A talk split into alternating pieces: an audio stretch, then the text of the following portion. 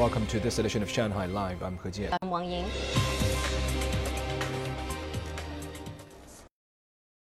President Xi Jinping held talks in Xi'an yesterday with Kazakh President Kassym-Jomart Tokayev, who is in Xi'an for the China Central Asia Summit and a state visit. Zhang Hong tells us more. Xi stressed that both countries are at a crucial stage of development and rejuvenation, and China-Kazakhstan relations have entered the next three golden decades.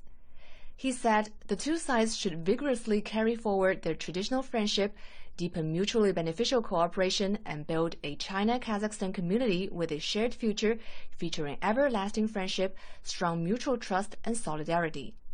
Xi said the China Central Asia Summit is of milestone significance and will usher China Central Asia cooperation into a new era. Tokayev stressed China's special and important position in his country's foreign policy.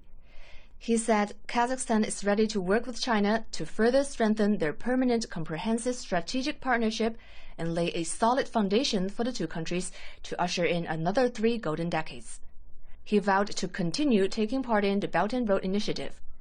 Kazakhstan stands ready to work with China to fully leverage the China Central Asia mechanism and jointly promote regional security, stability, and development. Zhang Hong, Shanghai Live. Chinese Center for Disease Control and Prevention data show COVID infections have been on the rise since mid-April nationwide, especially after the Labor Day holiday. But the rate of increase has slowed in the past week. And now Wang Ying brings us the details. All right, Fei Jian. Scattered COVID 19 cases have been reported around the country. As international travel increases, the XBB family of coronavirus variants accounted for 95% of all cases arriving in China from overseas as of early May. That percentage is almost the same as its percentage of all infections worldwide. Local hospitals also said there was an increase of patients with a second COVID infection in the past two weeks. Doctors said most of them had mild symptoms. Pujiang Community Health Center in Minhang said people with COVID for the second time mainly have an upper respiratory infection. Many people just stay at home and take some medicine, and their symptoms are relieved. So there hasn't been a huge increase of patients in our hospital. It has been about five months since COVID cases peaked in mid to late December. Dr. Zhang Wenhong from Huashan Hospital said an immunity barrier still exists among people, but it's weaker compared to March and April.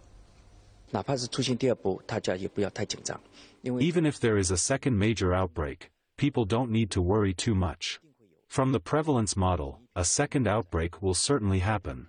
Most people still have immunity against the virus, so there will be far fewer cases, but the outbreak may last longer. I don't think medical resources have so far been scarce due to the current outbreak. Dr. Wang Xingyu from Huashan Hospital reminded vulnerable people to better protect themselves and go to a hospital as soon as possible if they develop symptoms. Those people include seniors with multiple underlying diseases, those with low immunity, pregnant women, and tumor patients. If someone experiences difficulty in breathing after a workout, they should see a doctor.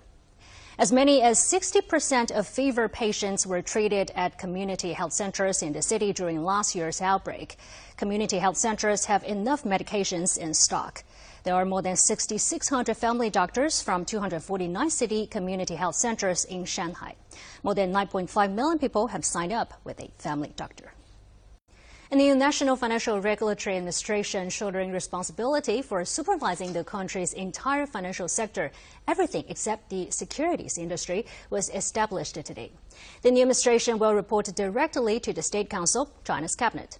It is being established along the same lines as the China Banking and Insurance Regulatory Commission, which is being abolished. Part of the duties of the People's Bank of China, the country's central bank, Financial holding company supervision and financial consumer protection has also been transferred to the new administration. This year's government work report underlined the need to deepen reform of the financial system, improve financial regulation, and see that all those involved assume their full responsibilities to guard against regional and systemic financial risks.